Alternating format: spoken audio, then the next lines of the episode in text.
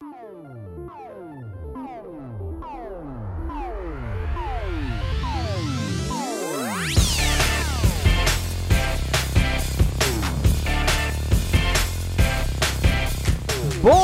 dia, boa tarde, boa noite, galera. Estamos começando aqui o quadragésimo episódio do A Semana em Jogo. O numeral tá certo, é só a palavra que é feia. A melhor fonte de informação para você saber o que rolou no mundo dos games essa semana.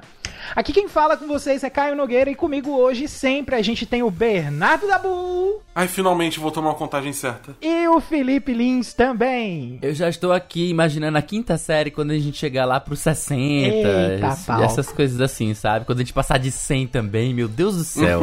Olá, pessoal, tudo bom? Fica ligado aí, galera, que no episódio de hoje a gente vai ter Sony passa faca no preço do PlayStation 5 depois da redução do IPI. Pokémon vai continuar faturando absurdamente, mesmo quando ninguém tá indo. Meu Deus do céu, eu não fiz isso. Xbox Series S, no fim das contas, só armazena meio Call of Duty. Mentira, cabe um pouquinho mais. Pero não muito. Quem hackeia os hackers? Watch Dogs 3 tem seu código-fonte roubado. Quem diria aí, né, galera? Quem hackeia os hackers? Mas essas são as principais manchetes do programa de hoje. E antes de cair de cabeça nas nossas notícias, vem cá. Você já entrou no nosso grupo do Telegram? Cara, é o seguinte: no nosso grupo do Telegram, a gente faz várias promoções pra quem tá lá, certo? A gente tem a questão do bate-papo com a galera da nossa comunidade, com a gente, que a gente também participa ativamente lá do nosso bate-papo, a gente troca opinião, a- o pessoal tem a liberdade de ajudar a gente a montar a pauta, vir assistir aqui a gravação do episódio ao vivo enquanto a gente tá aqui gravando, e mais ainda, cara, o pessoal concorre até a jogos gratuitos quando a gente consegue aqui com os nossos parceiros pra gente poder fazer uma distribuição, dar uma agitada bacana e não é não é escolher uma pessoa pra dar não, é um sorteio, entre lá, a gente vai fazer alguma coisa, perguntar alguma coisa, quem interagir primeiro ou quem interagir da forma que a gente achar mais bacana, vai levar esse jogo na faixa. Então, meu amigo, não tem desvantagem não, cara. Não tem desvantagem nenhuma. É só você acessar t.me barra ASJ Amigos para poder participar de tudo isso aí que eu elenquei aqui agora. Vou repetir o link para você, é t.me barra ASJ Amigos, beleza? Então é isso aí, propaganda do grupo feita. E vocês, meus caros co-hosts, como é que foi essa semana? Começando por você, Felipe Lee. Cara, uma semana, uma semana praticamente sem jogos. Nossa. Infelizmente. Mas é uma semana preparatória para jogos, porque eu estou aproveitando este, este tempo de pandemia para jogar RPG online. Então eu tô Olha. usando o um programinha chamado Fantasy Grounds que tem no Steam para poder jogar. E aí a gente usa o Discord para usar a voz e usa esses programas, seja o Roll20, né, o Roll20, seja o Fantasy Grounds pra gente gerenciar mapas, gerenciar lives, HP do pessoal, posicionamento no meio do combate, mostrar imagens pros jogadores, é um negócio legal. E eu estou preparando uma aventura para mestrar, né, de Ghosts of Saltmarsh, é uma aventura classicíssima de D&D, ah, que foi atualizada recente para mais ou menos recente para a quinta edição do D&D, né? Então eu tô me preparando para mestrar, muita coisa para ler, muita coisa para preparar, pegando os- as fichas dos jogadores, e eu estou empolgado, vai ser a minha segunda vez mestrando D&D na vida. Então eu estou com Amo. tô tentando, né, me preparar bastante para que eu não faça feio, né? Então, eu também joguei ontem, ontem hoje, madrugada de ontem pra hoje, eu estive jogando o Monster Hunter World pra garantir logo a roupa do evento, né? Que é a roupinha de, de diabinho do evento de Halloween que termina hoje no dia da gravação agora. E acho que já vai entrar o evento de Natal, né? Que as roupinhas pra você fazer as, as missões e conseguir os itens específicos da, da- do período, né? Então, vamos lá, vamos atrás, vamos buscar esses, esses bônus, né? Esses itenzinhos. É, basicamente foi essa a minha semana. E você, meu querido da Boom? Cara, essa semana foi uma semana de muito Destiny, porque eu já tô começando a, a treinar com a minha equipe lá pra corrida da, da Raid nova que eu falei semana passada, né? Mas além disso, foi uma semana também muito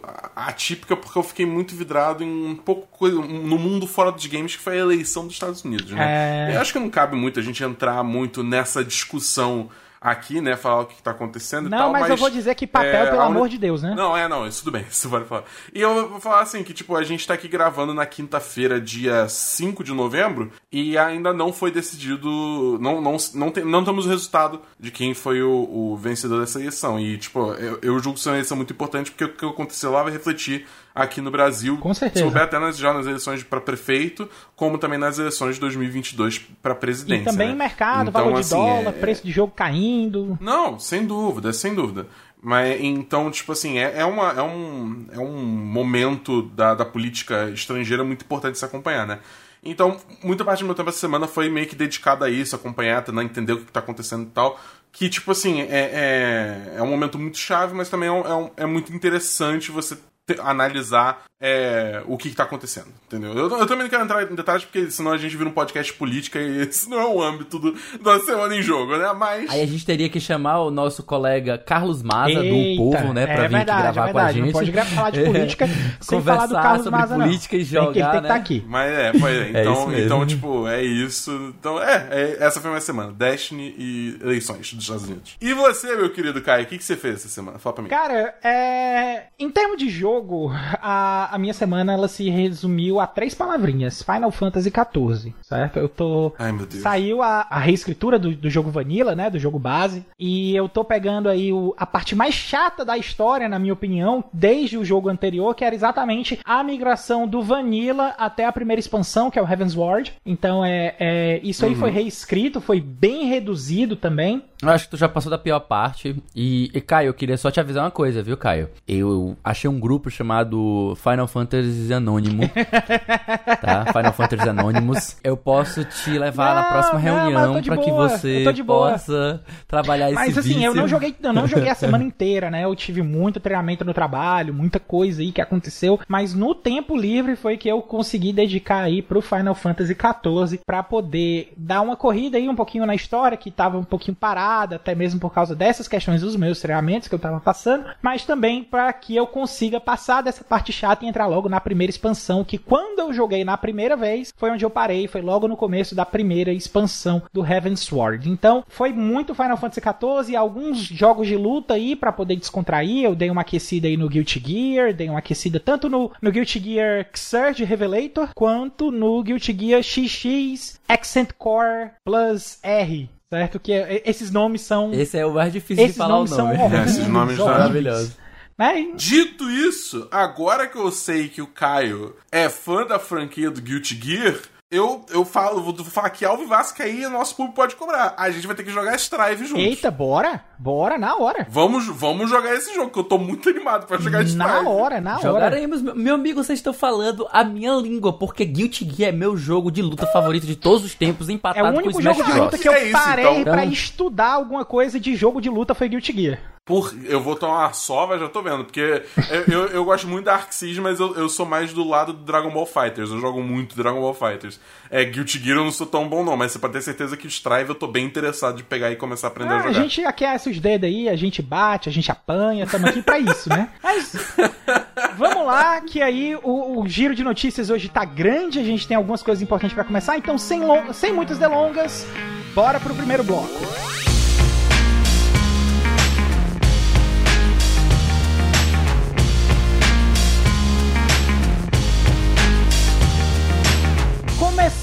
Começando aqui o nosso primeiro bloco de notícias do A Semana em Jogo dessa semana, a gente tem aí a redução de preço do PlayStation 5. Então, Sony reduz preço do PlayStation 5 no Brasil, refletindo queda no IPI. Notícia do Hyperspace. Eu vou fazer aqui uma leitura rápida aqui da notícia. A Sony anunciou uma redução de preço do PlayStation 5 no Brasil como efeito da diminuição do IPI, que é o imposto de produtos industrializados, efetivada pelo governo na semana passada. Agora, o PlayStation 5 custa 4.699 reais, ou 4.700 para quem não gosta desses novos desses noves no final, né?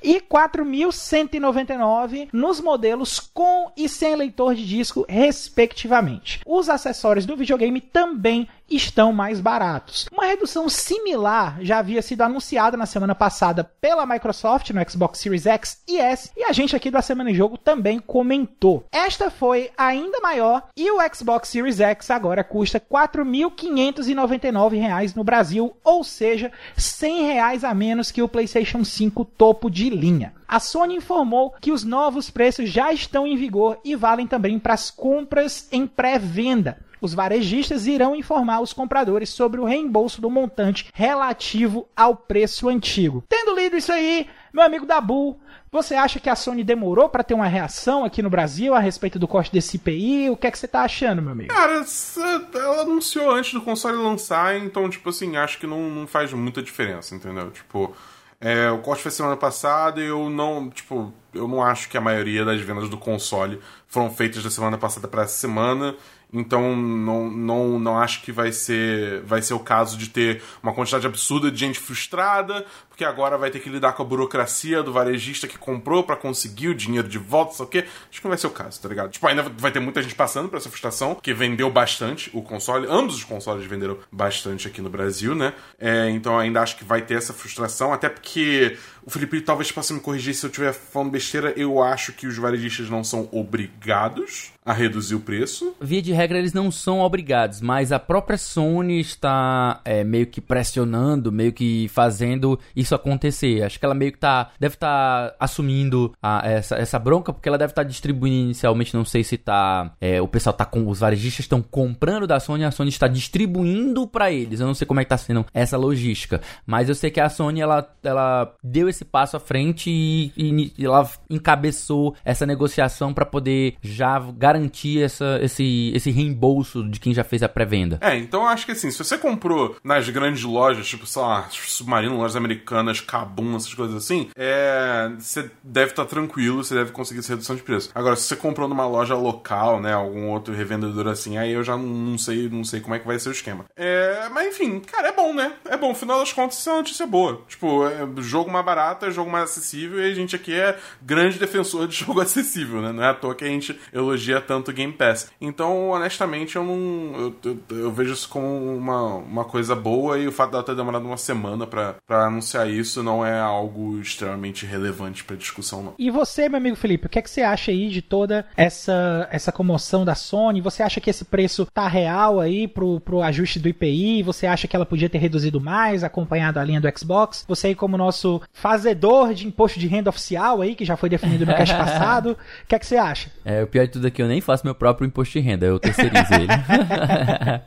Minha mulher que manja bastante. Bem, uh, vamos lá. Eu achei esquisito, né, que a Microsoft ela conseguiu oferecer uma redução até maior do que o da Sony, já que ambos custam o mesmo preço. Estamos falando aqui do Series X e do PlayStation 5. Achei um tanto esquisito para ser sincero, a Microsoft ter dado um, uma um desconto maior, né? Ela, de fato, se você for considerar, tipo, 10% de 5 mil é o que? É 500? Seria, acho que seria isso, né? Então, ela, ela realmente ela deu o desconto de 10% relativo ao IPI. A Sony já não foi tão longe, ela deu um desconto de 300 reais, salvo engano. De 5 mil baixou para 5.700, arredondando, claro. Eu não gosto de trabalhar com 99, é, acho isso um golpe de marketing desgraçado. Felipe de contra-ataque, é você isso. ouviu aqui primeiro.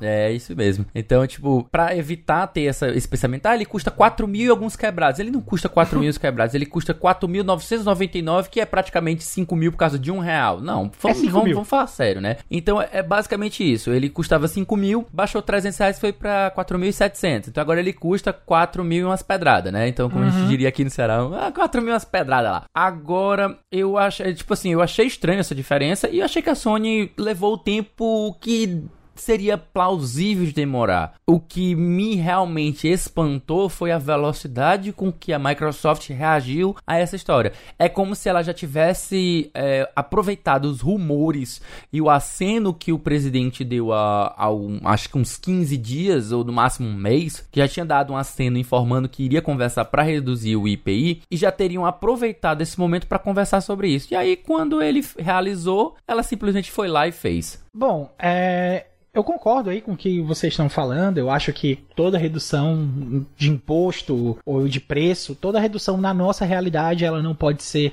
vista com maus olhos, né? Ela tem que ser muito elogiada, tem que ser pelo menos citada de boa forma, né? Pelo menos isso porque a gente tem aí, historicamente falando, os videogames mais caros do mundo, não nessa geração, porque a gente tá, tem o segundo mais caro, a gente só não tem mais caro que o PlayStation 5 da Argentina, né? Que, mas, enfim, não vamos entrar em questões políticas e econômicas, vamos falar mais da nossa situação. E a gente teve uma redução, o que é uma coisa boa, porque 300 reais já é mais ou menos o que? Um jogo de lançamento. É o valor que você vai pagar no seu Dark Souls se você comprar, por exemplo, o Dark Souls Remastered logo junto com o seu PlayStation 5 no lançamento. Então é, é um valor que vai. que pode sim dar uma ajuda para quem vai comprar, né? Continua sendo um valor muito alto, eu ainda acho que R$ 4.700 para um console é algo bem alto, bem elevado. Eu acho que com R$ 4.700 tá certo que você não pega um PC que rode nas mesmas condições, talvez, não hoje, porque os preços também estão exorbitantes, mas é, eu acho que você também consegue uma condição boa para pegar um PC bacana né, nesses mesmos valores aí. Embora é, eu esteja muito mais interessado na questão dos acessórios, porque embora eu não deva pegar o PlayStation 5 agora, eu acho que eu vou adiantar a compra do meu DualSense, porque de qualquer forma eu já ia precisar comprar outro. E agora que o preço tá um pouquinho mais baixo aí, vamos ver se, se eu pego alguma coisa de Natal, alguma facilidade aí para poder comprar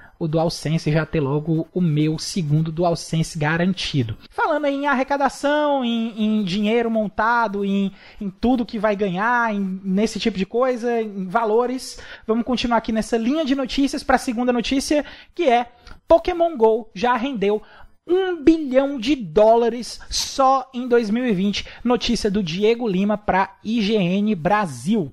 Pokémon Go já gerou um bilhão em receita nos primeiros 10 meses de 2020. Os dados apontam que este foi o melhor ano financeiro para o jogo de celular desde o lançamento em 2016. De acordo com o banco de dados Sensor Tower, jogadores estão gastando cada vez mais em compras no aplicativo de Pokémon Go. 2017 foi o ano mais fraco do jogo nesse sentido, quando a receita foi de apenas 589 milhões, apenas se comparado com o bilhão que já ganhou até agora, porque 589 milhões com certeza ainda é muito dinheiro. Em 2018, gastos dos jogadores somaram 828 milhões, um aumento significativo em relação ao gasto de 2017. E em 2019 foi gerada uma receita de 902 milhões. E agora, em 2020, o jogo bateu o próprio recorde, alcançando 1 bilhão de dólares. Ao longo dos anos em que esteve disponível, Pokémon GO já rendeu pelo menos 4,2 bilhões.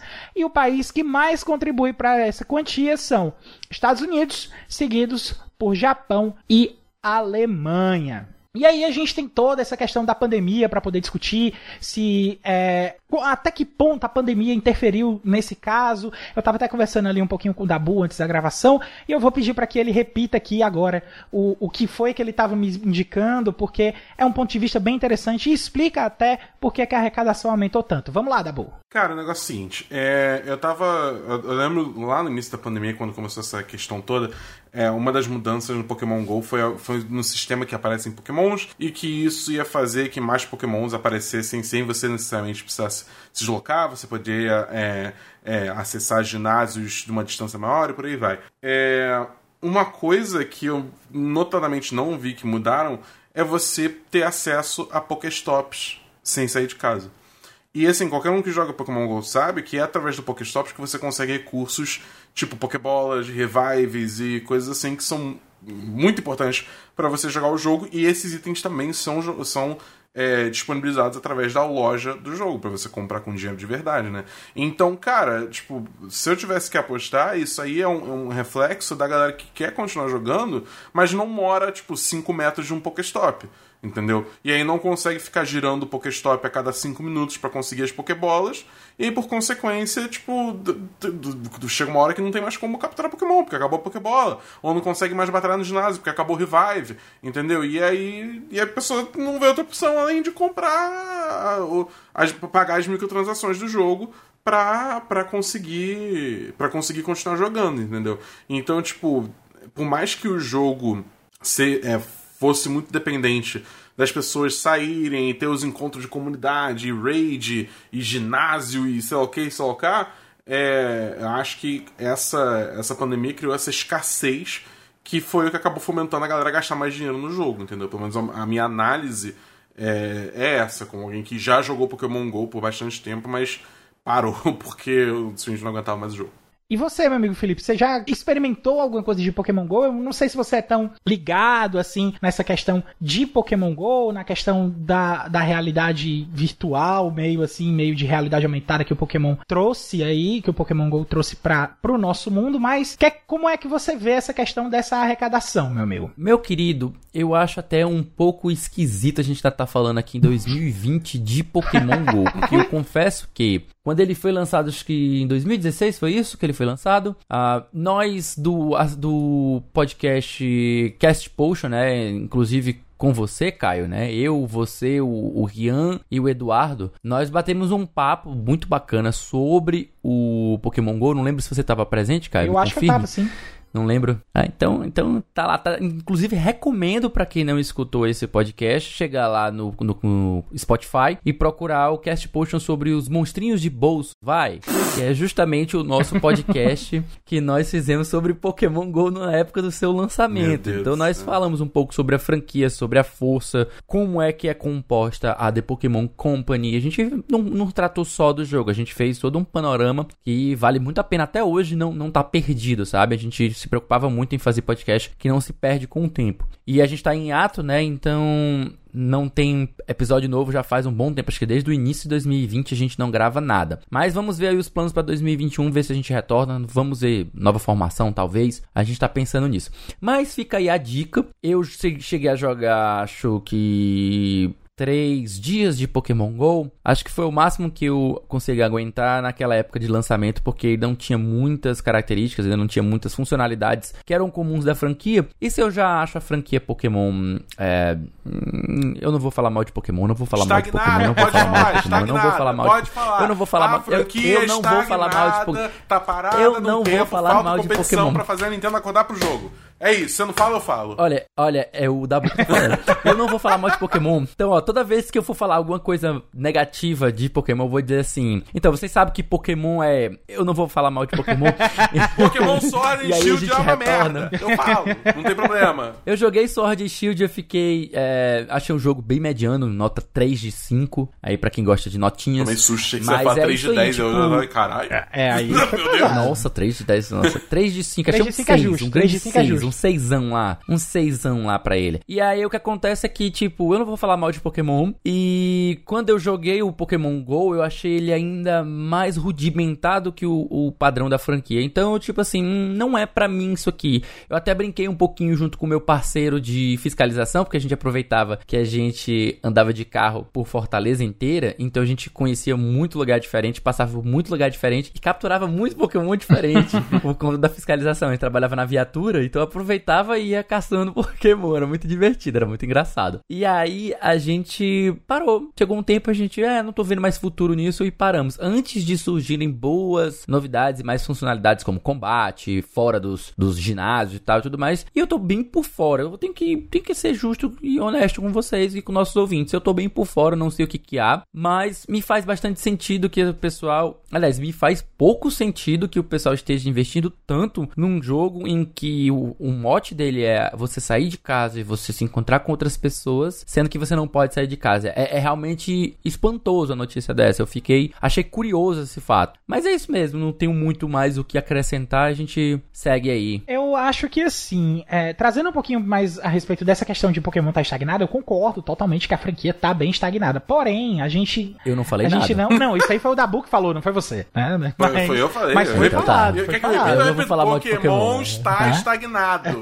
Não tem problema, eu falo. É porque eu tenho. É porque eu não falo, porque eu tenho amigos que são muito fãs de Pokémon. Então, tipo assim, cara, vou pegar briga com o pessoal, vou encher o saco mano, do pessoal. É, não vamos vou, encher então. Dabu. Se a gente quiser bater um papo depois, se a gente quiser depois fazer um, um, um, sei lá, um podcast maiorzinho, depois das 11 horas, alguma coisa assim, quiser conversar mais sobre esse assunto, a gente pode sentar e discutir o que, que há de errado com Pokémon, na minha opinião, e que eu vou resumir que eu não sou mais público-alvo. Basicamente isso, eu não uhum. sou público-alvo de Pokémon, não mais. Eu fui, não sou mais. Pois é. Então, tipo, eu não vou falar mal de Pokémon, eu simplesmente não gosto. Pois é, o ponto é que o Dabu, enquanto ele fala isso, ele fala que tem que ter uma concorrência. Até que a gente tentou ter uma concorrência aí nesses últimos tempos com aquele lançamento do Tentem. Só que a gente Sim. já tá em, em, outubro e eu nunca mais ouvi falar de nada de Tentem. Então, é. É porque exatamente. você sabe, né? a gente precisa de concorrência, mas não tem tem. É, e é... Nossa, foi horrível. bem, foi, cancela o podcast. Cancela, cancela o podcast. Cancela o podcast. mas é, é, eu acho até um tanto difícil você tentar fazer frente com uma franquia como Pokémon, que já tem aí até há não sei quantos anos já. Se eu parar pra contar aqui pra fazer a conta, vai pegar o meu tempo de fala. E eu não tô afim de perder tempo de fala com isso. Então, a gente sabe que é uma franquia de muito tempo e que é bem difícil da gente fazer uma concorrência aí para ela. Então, o que é que eu acho que a gente tem que fazer? Eu acho que tem que pressionar a marca para trazer inovação. A gente teve inovações aí acontecendo nos últimos jogos de 3DS e de DS antes dele ir pro Pokémon Sword and Shield e perder um pouquinho da mão, que eu acho que perdeu também aí, na minha opinião. Mas eu acho que o caminho é esse, é continuar pressionando, ver o que é que vai acontecer. Pokémon GO também foi um caminho diferencial que, que foi tentado buscar para trazer um elemento novo para a série. Eu não gostei tanto assim também, confesso que não me pegou tanto, mas eu tenho vários amigos aí que são alucinados do Pokémon GO, já tem Pokédex fechada, já tem um bocado de coisa, mas é, eu não me pegou, não me pegou enquanto jogador clássico de Pokémon Red, principalmente Pokémon Yellow, que foi o que eu mais joguei na minha vida, né? Então, dito isso aí, a gente encerra aqui o nosso primeiro bloco de notícias e já vai aqui pro esquenta pro nosso segundo bloco.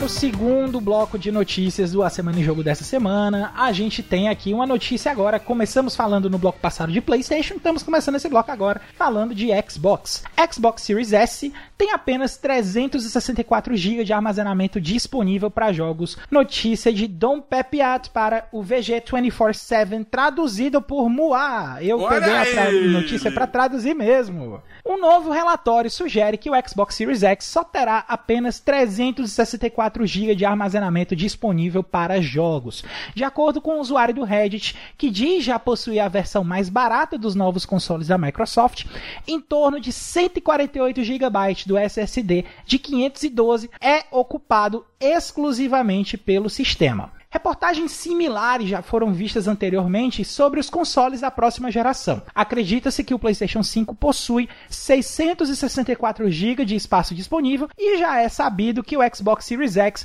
dará 802 GB de espaço de armazenamento para que os usuários dividam ele entre jogos e aplicativos. A Microsoft já anunciou que o tamanho dos jogos será um pouco menor para o Series S do que no Series X, sugerindo que eles podem pesar até 30% a menos. Isso por causa da inabilidade do Xbox Series S de rodar jogos em 4K, o que acaba resultando em jogos menores, já que eles não precisam possuir as texturas nessa resolução no console. Falando em consoles da próxima geração, a gente aqui do A Semana em Jogo acionou os nossos parceiros para poder comentar um pouco mais sobre essa questão do armazenamento do Xbox Series S.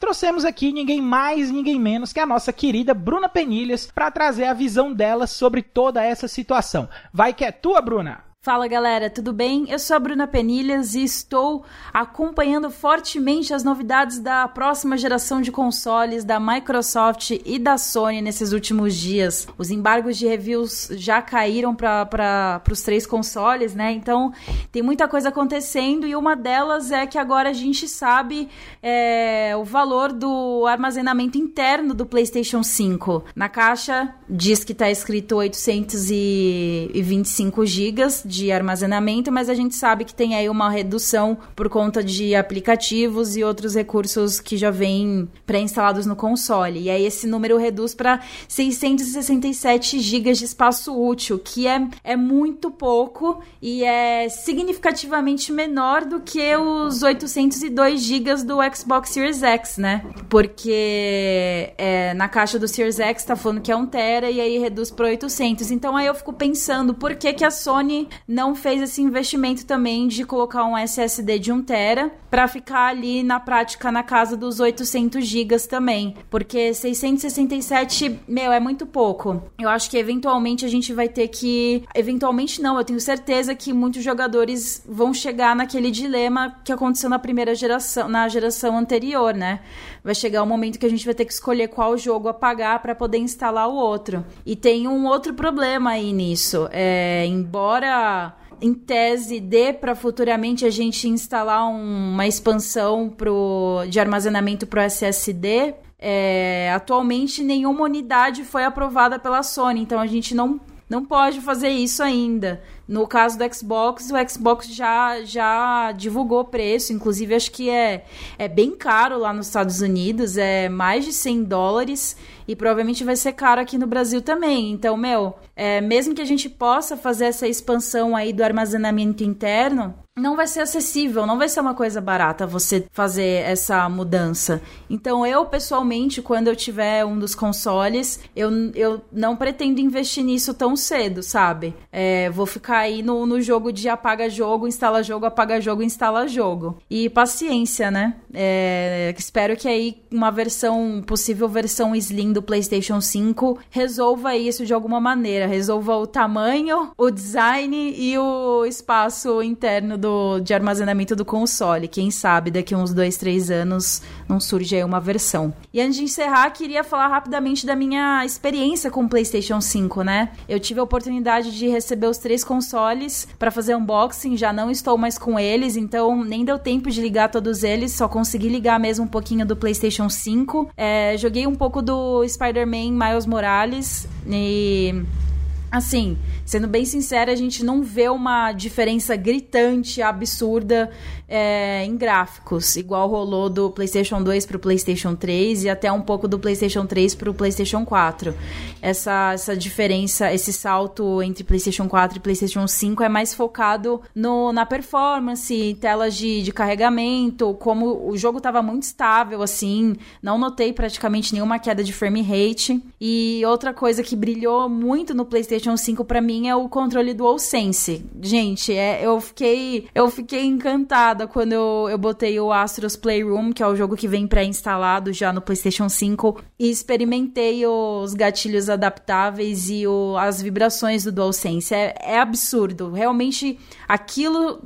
Isso sim me fez estar. Tá, é, tendo uma experiência de próxima geração, sabe? De nova geração. O controle é insano, meu. É até, é até difícil botar em palavras as sensações que ele traz, mas tudo que a Sony falou lá quando eles anunciaram o controle é verdade. É absurdo. Então, por isso eu até recomendo, quem for comprar o, comprar o PlayStation 5, não deixe de experimentar o Astros Playroom, porque ele vai te dar uma boa noção do que, que é o DualSense. Eu mal posso ver esses recursos sendo aplicados em outros jogos aí do PlayStation 5. E é isso, pessoal. Um beijo, até mais. Obrigado, Bruna, pelos comentários. E agora eu jogo aqui para vocês, meus amigos co-hosts, começando pelo Bernardo Dabu. O que é que você acha aí dessa questão do armazenamento do Xbox Series S aí, desse espaço tão mínimo que é 364 GB?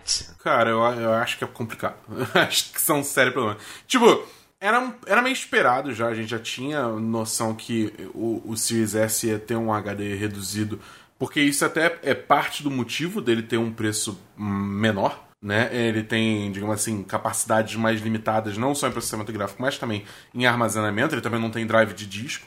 Então, era esperado, né? Mas ainda assim, mesmo se você não levar em consideração texturas 4K, 8K, ou seja lá para onde a tecnologia for, é, você ainda tá vendo jogos cada vez maiores, né? Tipo, você vê o, você vê o, o último Call of Duty aí que tá, tá. Eu não lembro agora qual que é o número exatamente, mas é uma quantidade imbecil de gigas, entendeu? No é tipo PC, assim, é. com as resoluções no Ultra completo, são 137 GB. É, é tipo assim, cara, 3D se você. Você não, você não consegue instalar 3D no, no, no, no Series S. Tudo bem que, tipo, no Ultra aí deve, inclu, é, deve incluir também textura 4K e um bando de outras coisas assim também, né? Mas, é, de qualquer forma, tipo, esses jogos estão ficando muito pesados, sabe? Você é, vê, sei lá, Destiny. Destiny tá pesando mais de 100 GB no PS4 já, entendeu?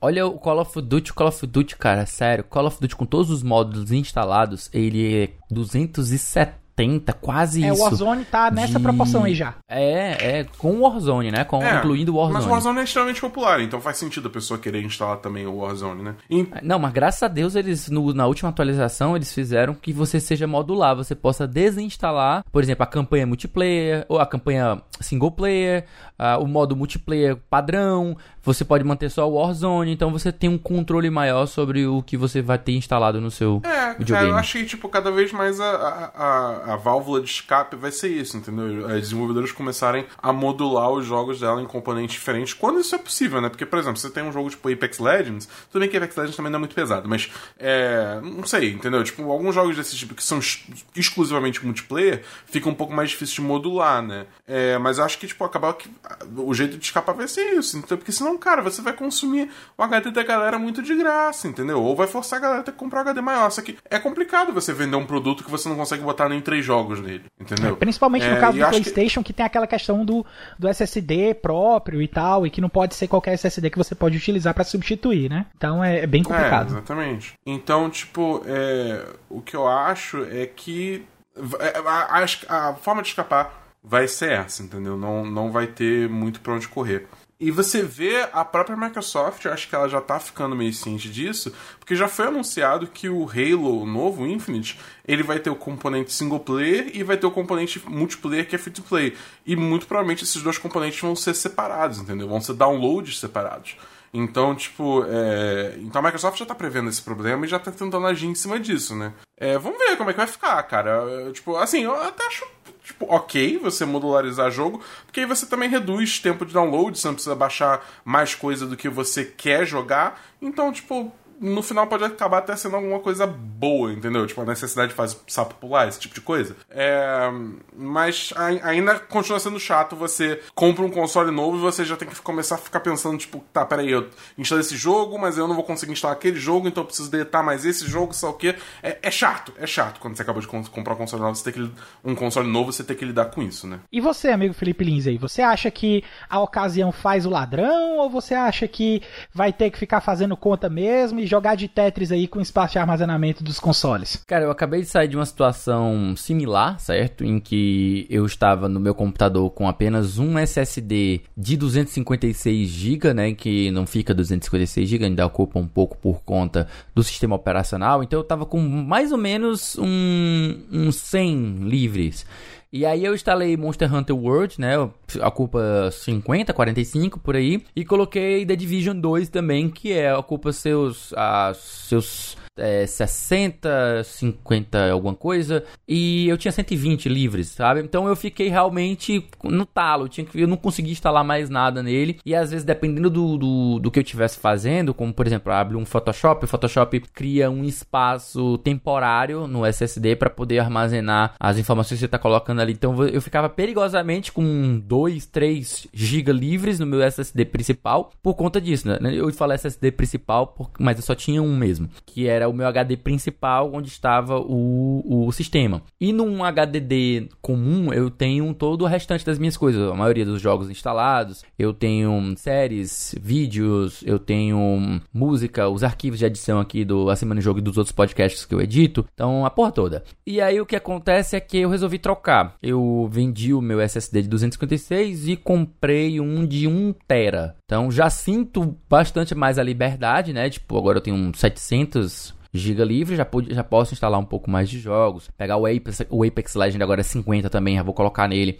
Já, já tô com 500 livre, então já, já vai consumindo, né? Então eu, eu hum, imagino que, que seja você estar tendo que manejar é um pouco incômodo, sério. Eu não, não, não vou negar isso de você ter que ficar instalando, desinstalando o jogo, instalando, desinstalando. Pelo menos a gente sabe que você pode fazer uma, uma espécie de backup do que você não estiver jogando para o HDD que vem, que você pode colocar, né? Que você pode usar um HDD que é bem mais barato. Você pode usar ele para armazenar os jogos que você não está jogando, principalmente os jogos de Xbox One e de 360 mais antigos, até do Xbox original de retrocompatibilidade, você pode deixar todos eles no HDD que vai rodar. Basicamente, só os jogos da nova geração é que vão exigir o SSD para você colocar. E aí, quando você tiver finalizado, você é, desinstala. E eu, eu, eu tenho que confessar que eu já tô meio acostumado a fazer isso com o meu PlayStation 4. Eu nunca fui do tipo que baixa todos os jogos do mundo. Eu baixo dois, três jogos, finalizo, deleto do meu, do meu HD e baixo novos. Então, tipo assim, eu já tô acostumado com isso, eu acho que muita gente não vai se incomodar de fazer isso. E infelizmente, para quem se incomodar e quiser expandir o SSD, vai pagar uma, uma parcela, vai pagar um valor bem salgado. É verdade. Porque custa 300 dólares o, é. o SSD, que é o stickzinho que você coloca, e é muito caro. Vai chegar basicamente por 2.800 reais aqui, quase o preço de um videogame novo. É, é mais vantagem você... comprar o Xbox Series X logo de cara. É mais vantagem comprar o Series X e é o que eu pretendo fazer. Eu não, não quero pegar o Series S. Eu vejo muitos amigos meus falando de pegar o Series S como entrada, tipo assim, eu, velho, como entrada eu já tenho meu PC aqui que roda muito bem. Eu vou juntar uma grana quando eu tiver o X eu pego para poder jogar 4K na minha TV. Tipo, eu entendo que quem não tem acesso a uma TV 4K nem gaste seu dinheiro com o Series X. Se você tem uma televisão 1080 Full HD, não gaste seu dinheiro com, é, com o X. E se você for optar pelo PlayStation 5, é só pelos jogos novos, exclusivos, porque você não vai se beneficiar da resolução. É, eu já penso um pouquinho diferente do Felipe em alguns aspectos, principalmente a respeito da questão do Xbox, da, das vantagens de você utilizar o SSD nos jogos mais antigos, tanto de Xbox One quanto de PlayStation 4, jogos da geração atual, que ainda nós ainda não mudamos de geração, né? Vai a mudança vai acontecer na semana que vem, então ainda tá safo de eu falar isso. Mas o ponto é que, assim, a gente tem aí exemplos de jogos, como por exemplo, a gente teve alguns vídeos pipocando no Twitter recentemente, como é o caso do primeiro Homem-Aranha, né, do, do Spider-Man base, que no PlayStation 5 o load dele demora 7 segundos para sair do menu do PlayStation 5 pro jogo e 2 segundos do menu do jogo pro jogo carregado, né, pro save tá carregado. Então, isso é uma vantagem que você já tira do SSD. Antes da gente fazer a gravação aqui também, eu tava também comentando com o Dabu a respeito disso, a gente tem a questão dos loads dos jogos da Rockstar, que a gente sabe que são loads grandes. O GTA também já teve um load diminuído, bem diminuído aí também. Tinha um vídeo no Twitter falando que o, o GTA instalado nos SSDs tinha um load já de, de caía de mais ou menos de um minuto e meio para 15 a 20 segundos, o que é, ainda é um load grande, mas você tem que prestar atenção que é um jogo de mundo aberto. E o load do Red Dead Redemption 2, que demora ali em torno de um minuto e meio a dois minutos nos consoles atuais, caiu para 40 segundos no Xbox Series X. E isso tudo é vantagem que a gente tem de instalar o jogo no SSD. Então, eu acho que você perder isso aí dentro da geração atual, ver a questão dos gráficos trabalhados com ray tracing, enfim, todas as vantagens que vão ser colocadas colocados aí no jogo, que a gente ainda não sabe se vai estar totalmente confirmado, só colocando o jogo e comparando o gráfico para poder ver aí quais vão ser as melhores que, que isso aí vai indicar, vai ser através do SSD, vai dar uma grande vantagem nisso aí. E eu não sei se até que ponto seria uma boa o jogador perder isso. Claro, a gente está falando aqui do Xbox Series S, que é a versão mais modesta, uma versão que não funciona tão robustamente quanto o Series X, mas ainda assim é uma pena, ao meu ver, ter essa redução aí, punir o, o, o jogador dessa forma e principalmente, como o Felipe também comentou, é, punir mais ainda se ele quiser sair dessa situação pagando o preço mais ou menos do que ele pagaria num console full poderoso como é o Xbox Series X. E falando aqui em questão de poder, de armazenamento, de, de coisas que acontecem aí por detrás do funcionamento do jogo, a gente tem aí uma notícia que é no mínimo muito curiosa a respeito de Watch Dogs Legion, né? Um grupo hacker afirma ter roubado o código fonte de Watch Dogs Legion, notícia de Júnior Cândido do Arcade. Watch Dogs Legion pode ter tido seu código-fonte roubado, é o que a Ubisoft está investigando nesse momento. Um grupo chamado Egregor revelou dados que dizem ter obtidos nas redes da Crytek e da Ubisoft, pedindo um valor de resgate para não divulgar mais do jogo. Assim, o grupo hacker diz que ter roubado o código-fonte de um jogo baseado em hackers ameaça compartilhá-lo online com 560 GB de informação de dados disponibilizados para quem quiser ver. O portal Eurogamer entrou em contato com a Ubisoft, que confirmou ter ciência das ameaças do grupo e que está investigando possíveis problemas na segurança de seus dados para entender o que é que está acontecendo. E aí, meu amigo Felipe Lins? Hackearam os hackers, cara? Falha na Matrix? Pode isso, Arnaldo? Rapaz, pode, tá valendo, a jogada é legal. A jogada parece, sou até jogada de marketing, né? Tipo, não, não, não descarto a possibilidade, não. Não, não gosto de, de, brincar com teoria de conspiração. Ih, rapaz, teoria da conspiração aqui ao vivaço. É, não, não curto muito, mas se tratando de Watch Dogs Legion, né, de Watch Dogs em específico, que é uma franquia que se baseia em teoria da conspiração e em espionagem, hackers CTOS. e tal. Eu diria que ou é uma grande ironia ou então é um golpe de marketing aí para poder liberar informação antes e tal. Eu não descartaria essa possibilidade não. E se for um golpe de marketing, acho do caralho, muito muito foda, muito bacana. Se não for, eu acho Porra, que ironia mesmo. É um vacilo muito, muito grande, pai, viu? Um vacilo muito grande. De qualquer maneira, o, acredito que o Watch Dogs Legion é um jogo que, que tipo, tá fazendo um, um bom trabalho, né, de, de se disseminar pela comunidade. Já vi muita gente recebendo o jogo com antecedência. A Ubisoft, ela tem feito um trabalho bom com a comunidade para distribuir, especialmente na, na comunidade brasileira, né? Ela, ela tem trabalhado muito bem há, há tempos, desde que ela lançou e veio com força com o Just Dance no Brasil, né? Então ela, ela fez bastante campanha do Just Dance, do Rainbow Six Siege, Siege, ela fez muito do The Division também. Watch Dogs vai junto nessa leva de jogos que chegou no momento em que a, a Ubi está muito junta do Brasil. Então eu acho interessante a gente ter notícias é, é, quentes sobre, a, sobre o jogo e acho, e acho divertido. Eu, de, de todas as maneiras eu acho isso ou ironicamente divertido ou geniosamente marqueteiro se assim for. Não, não dá para saber, né? Aí não tem como saber a realidade. Ou vocês têm informações aí por dentro que sabem sabe o que realmente aconteceu. Aí veio agora aquele, aquele meme do cachorrinho, né? Precisamos aguardar as informações, não dá para saber ainda. E você, amigo da Bu, o que, é que você acha aí? Você já jogou alguma coisa desse Watch Dogs? Você, você se empolga aí com a franquia da, da, da Ubisoft? Você se surpreende aí de hackers estarem roubando hackers? O que é que você acha? É, cara, assim, eu joguei o primeiro Watch Dogs. Eu até tenho o Watch Dogs 2 pra PC. Esse jogo tá até instalado, porque a Ubisoft deu de graça durante lá aquela época E3, que não foi E3 porque pandemia o mundo tá acabando. É, então eu até tenho o segundo jogo, só que eu nunca joguei. Eu acho que eu fiquei tão queimado com o primeiro jogo que eu meio que perdi o interesse na franquia.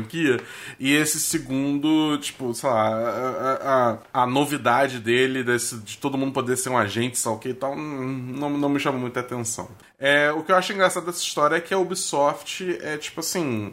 A Ubisoft é muito aquela empresa que tá, tipo, sempre tem alguma coisa acontecendo. Tá ligado? Sempre sim, a Ubisoft sim, tá totalmente. na boca do povo e 90% das vezes não é por um motivo bom. Entendeu? A gente, uns tempos atrás, aí teve a Ubisoft é, falando porque. É, a gente, uns tempos atrás, aí teve a Ubisoft no meio de uma polêmica de, de assédio, de cultura de assédio dentro da empresa dela, ela se recusando a, a falar sobre. Aí depois disso teve toda a questão do, do, do Immortals Phoenix Rising, que mudou de nome, o nome é uma merda, entendeu? Era muito melhor Gods and Monsters, eles não mudaram o nome. Obviamente não tô comparando, falando que tá tudo em pé de igualdade, né? Mas, bem ou mal, é tipo, eu sempre vejo a Ubisoft nesses, digamos assim, círculos de discussão numa situação tipo, olha que ridículo, tá ligado? A Ubisoft tá fazendo uma piada, cara. É muito doido isso, entendeu? Até os jogos dela, tipo, é tudo sempre jogo open world com um mapa gigantesco, socado de coisa. E, tipo, sei lá, acho que, tipo, a galera. Isso até pode ter causado esse tipo. Eu tô, tô, indo muito longe aqui, né? Mas vamos lá. Isso pode ter causado porque tipo, o pessoal não leva a sério a Ubisoft, aí já quer falar, ah, vamos, vamos hackear a Ubisoft. A Ubisoft é uma piada mesmo, hackeia ela, dane -se. Entendeu? E aí deu no que deu, e aí de novo estamos aqui falando da Ubisoft e como ela só quebra a cara, entendeu? É. Sei lá, cara, é tipo eu, eu, eu, não sei, eu, tipo, eu acho que esse jogo ia vazar mais cedo ou mais tarde, honestamente. Sempre acaba caindo esses jogos para você. adquirir através de mercados alternativos. É isso? Mercados alternativos, Lee, que você usa a expressão? É, Você pode utilizar diversos Você pode falar aí, em Bahias fica- alternativas. Fica a, seu critério, fica a seu critério. Você, você pode falar de um mercado alternativo, você pode falar de empréstimo da internet. É, exatamente. A livraria do Paulo Você- Coelho, né? Emprestado peguei locadora da emprestado com internet. meus- eu, peguei, eu peguei emprestado com meus amigos na internet. é, eu, eu aluguei na locadora da internet. É, Tem então tantas, tantas formas Então- diferentes de você tratar sobre esse assunto. É, então você nem de novo para, para esse- essa galera de botar esses, esses jogos né, nas, nas locadoras online, né? Então, tipo, acho que no, no final das contas esse hack é, tipo, é engraçado, porque dado o, o tema do jogo, mas é inconsequente, honestamente. Pra ser sincero, eu acho até que, nossa, isso é um tema muito massa pra gente sentar num, num programa e debater. A gente, eu acho que a gente até fez um, um cast post sobre isso, falando sobre esse assunto. Um dos mundos que a gente conversou sobre esse assunto muito bom, um dos últimos que foi lançado, inclusive. A gente conversou sobre a pirataria, sobre locadoras na internet, essas foi. coisas assim e tal. Então, recomendo demais. E também, eu, eu adoraria bater esse papo aqui novamente é, contigo, Dabu, com o Davi, pra gente conversar abertamente sobre esse assunto espinhoso. 11, 11 1. 11 1, você É, tá 11 disponível. É 11 e 1. 11 1. 11, Porque, tipo, 11 1. porque depois das 11, entendeu? 11 horas e 1 minuto. 11 horas e um eu tô- minuto, eu que é tô- depois na das verdade, 11, você pode Na verdade, eu tô, eu estou 11 horas e 1 segundo, já estou disponível pra Finge, você, cara. beleza.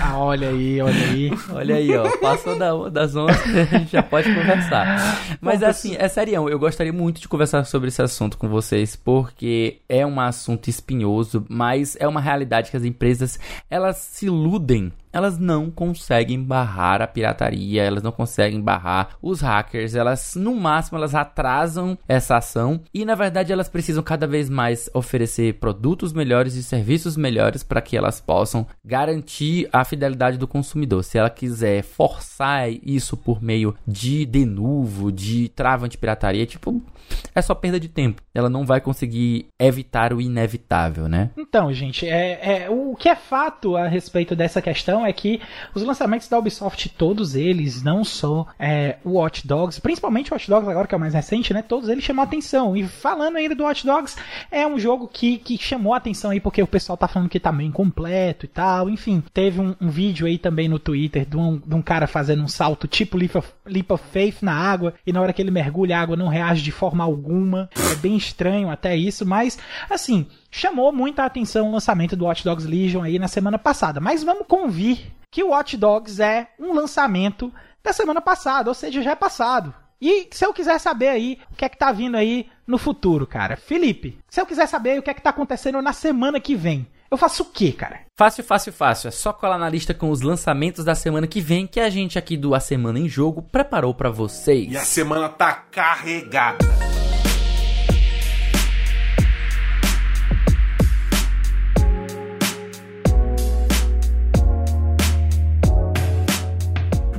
Galera, semanas dos dias 9 a 15 de novembro, a gente tem muito lançamento para poder destacar aqui, então eu vou tentar fazer a leitura o mais rápido que eu puder, sem bananar nos nomes dos jogos japoneses que vão aparecer aqui, então vai ser uma coisa no mínimo engraçada de ouvir, então se liga aí que você vai conseguir ouvir tudo direitinho. Começando no dia 10 de novembro, nós temos aí já o lançamento do aguardadíssimo Assassin's Creed Valhalla Action RPG que vai ser lançado pra porra toda, vai ser lançado pra PlayStation 5, Xbox Series X, PlayStation 4, Xbox One, PC e Google Stadia também. Eu acho que agora vai aí. Lembrando aí que o lançamento dele no PlayStation 5 é no dia 12 de novembro, exatamente por causa do lançamento do console que eu vou falar aqui um pouquinho mais na frente.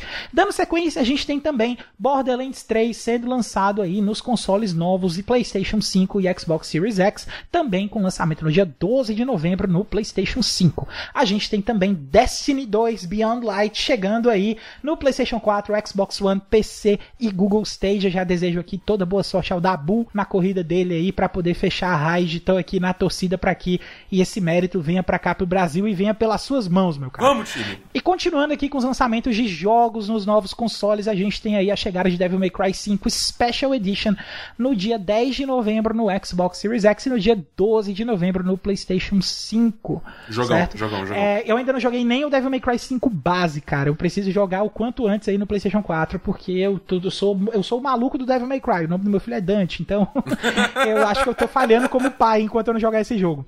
A gente tem também no dia 10 de novembro o lançamento de The Falconeer para Xbox Series X, Xbox One e PC. Tem também no dia 10 o lançamento de Fuser, jogo ritmo musical aí no PlayStation 4, Xbox One, PC e Nintendo Switch Fuser aí, que eu acho que é o lançamento que o Dabu tá aguardando mais dessa semana, não tenho certeza, ah, mas, mas o passarinho me contou custando... que o Dabu tá maluco pelo Fuser. user. É, mas custando 300 reais eu não, não pretendo comprar tão cedo esse jogo, infelizmente. Continuando a lista de lançamentos, no dia 10 a gente tem um lançamento de Gear Tactics para consoles, então ele vai estar tá chegando aí no Xbox Series X e no Xbox One. Também no dia 10, Observer System Redux, um jogo Adventure Horror de PlayStation 5 no dia 12, Xbox Series X, PC e Xbox One. Temos também Planet Coaster Console Edition, que é um jogo de gerenciamento, eu acho que vai ser alguma coisa numa linha SimCity, pelo que eu tô vendo aqui da arte. E também no dia 10 de novembro para PlayStation 4, Xbox One e Xbox Series X e no PlayStation 5 no dia 12 de novembro. Eu acho que tá mais na linha de Roller Coaster Tycoon, eu, eu diria, esse jogo. Ah, Lançamento do dia 10, que não vai sair na nova geração, olha só, Sakuna of Rise and Ruin, um jogo de Action Simulation RPG, sendo lançado aí para PlayStation 4, Nintendo Switch e PC. A gente também no dia 10 tem o lançamento de Tetris Effect Connected, chegando aí no Xbox Series X, Xbox One e PC. E tem aí também no dia 10, daí o volume de lançamentos de jogos nesse dia, o lançamento oficial do Xbox Series S e Xbox Series X. Então, a, se a semana que vem já vai ser marcada pelo lançamento da nova geração de consoles. No dia 10 também, a gente tem o remake de 13, que eu acho que vai ser o lançamento que eu tava mais esperando para essa semana. Sendo lançado aí para PlayStation 4, Xbox One, PC e Nintendo Switch, que ainda vai ser lançado em 2021. Ele tá listado como lançamento para 2021, mas ele não vai ser lançado nessa data de 10 de novembro, não. Aí também no dia 10 a gente tem Yakuza Like a Dragon sendo lançado no PlayStation 4, Xbox Series X, Xbox One e PC, e o lançamento dele já está confirmado no PlayStation 5 para o dia 2 de março. No dia 12 de novembro, saindo aí do dia 10, a gente tem o lançamento de Bugsnax, um jogo de aventura lançado para PlayStation 5, PlayStation 4 e PC. Salvo engano, ele também já vai estar tá no line-up da PlayStation Plus aí que o Felipe anunciou aqui na semana passada. Tem também no dia 12 o lançamento de Demon Souls Remake exclusivo do PlayStation 5, junto do lançamento de Godfall, aquele action RPG que tá todo mundo achando que vai ser um looter shooter shooter muito genérico, mas que tem umas coisas também que vai ser.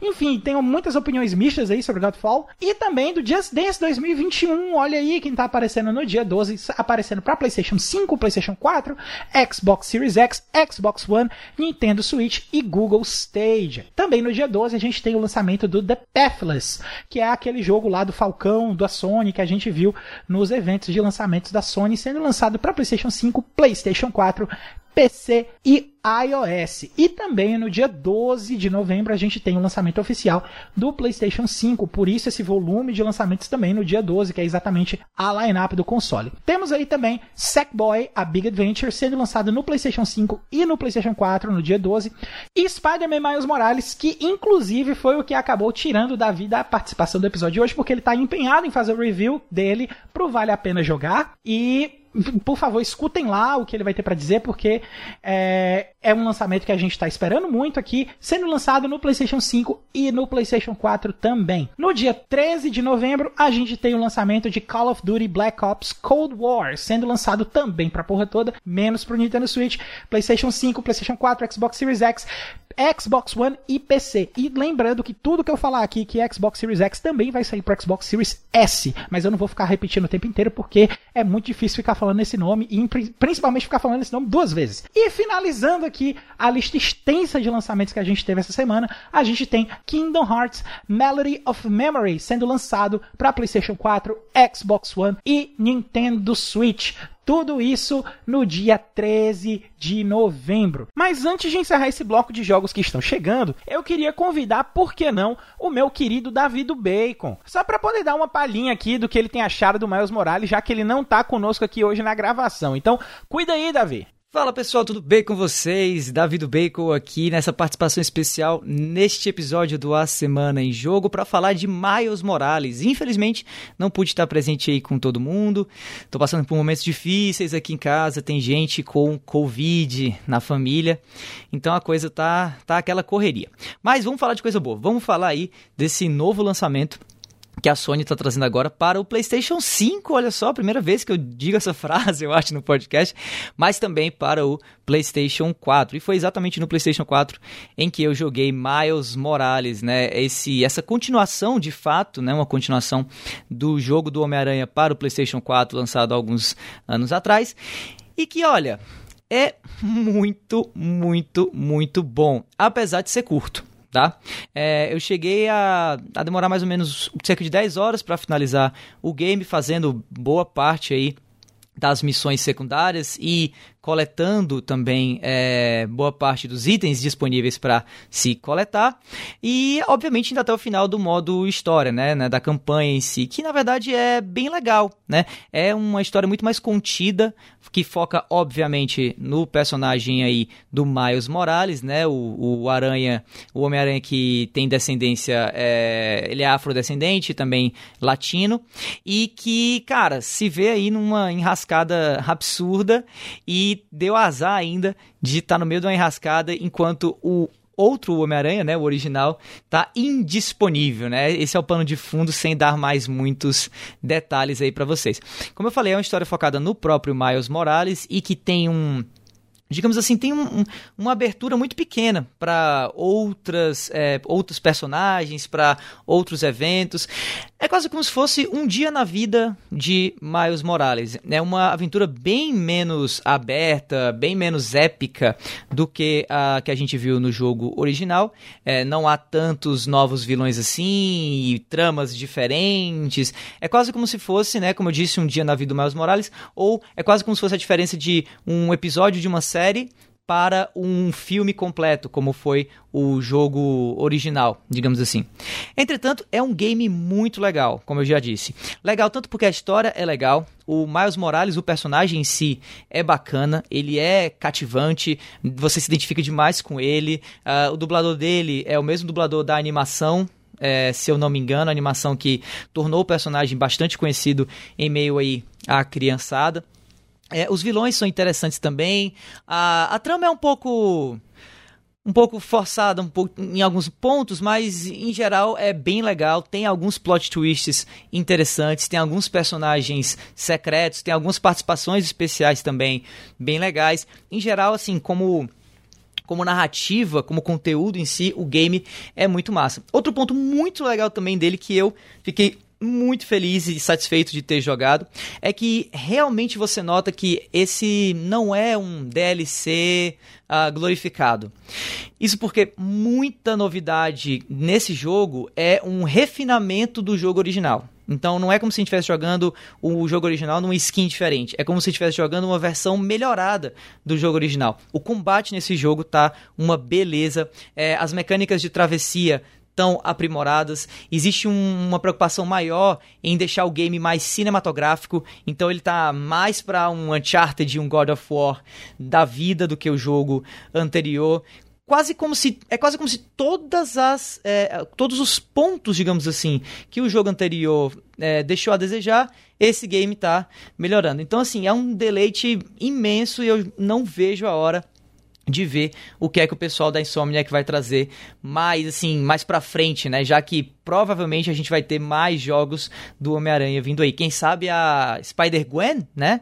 A Mulher-Aranha, digamos assim, a Garota-Aranha, enfim, não sei. Bom, é isso, pessoal. É, se vocês quiserem saber um pouco mais também sobre esse game, já que eu tô falando aqui, digamos, no, com a essência da coisa, acompanha também o episódio do Vale a Pena Jogar, o meu outro podcast, que já saiu e que está disponível nas principais plataformas de podcast. Procura lá, Vale a Pena Jogar para conferir o meu último episódio, a última review, que é exatamente de Miles Morales, com 20 minutos em que eu falo bastante coisa, bem mais até do que eu tô trazendo aqui nessa gravação para vocês. É isso aí. Valeu, pessoal. Vou ficando por aqui. Tchau, tchau. E além de todos esses lançamentos que a gente listou aqui, esse quarteto do A Semana em Jogo tem mais um monte de conteúdo para você ficar ligado. Toda sexta-feira tem episódio novo do Vale a Pena Jogar com o nosso queridão, o Davi do Bacon, trazendo uma review de jogo que ele acabou de zerar. Toda segunda-feira você escuta o Dabu na Semana dos 10, um papo entre amigos sobre os filmes, séries e jogos assistidos ou jogados durante a semana. Basta procurar por 10 de 10 no seu agregador de podcast favorito para achar esse bate-papo. Lá no Spotify você encontra um monte de conteúdo produzido pela galera do Cast Potion, o podcast com aquele já conhecido papo catedrático sobre videogames. E por último, mas não menos importante, uma vez por mês o Backlog Game Club traz um papo profundo, saboroso, crocante sobre um jogo novo, projeto pessoal e muito bacana do nosso querido Felipe Lins.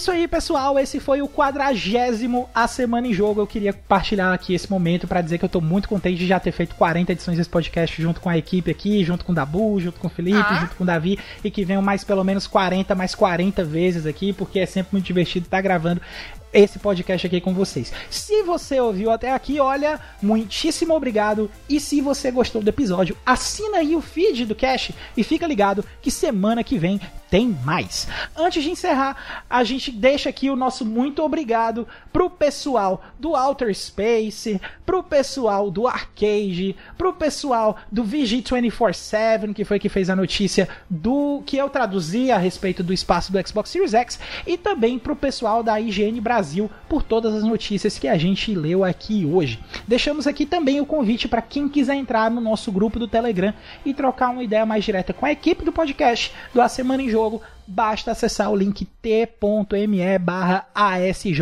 Amigos. Estamos esperando todos vocês lá. E para finalizar aqui, que tal você seguir a gente nas nossas redes sociais? Eu tô no arroba foi o Caio no Twitter. E eu tô no Twitter no arroba BEDabu. Você me encontra tanto no Instagram quanto no Twitter como arroba o Felipe Lee. E no mais é isso, pessoal. Eu sou o Caio Rima, não tem. A gente se vê na semana que vem. Tchau, tchau. Valeu, galera!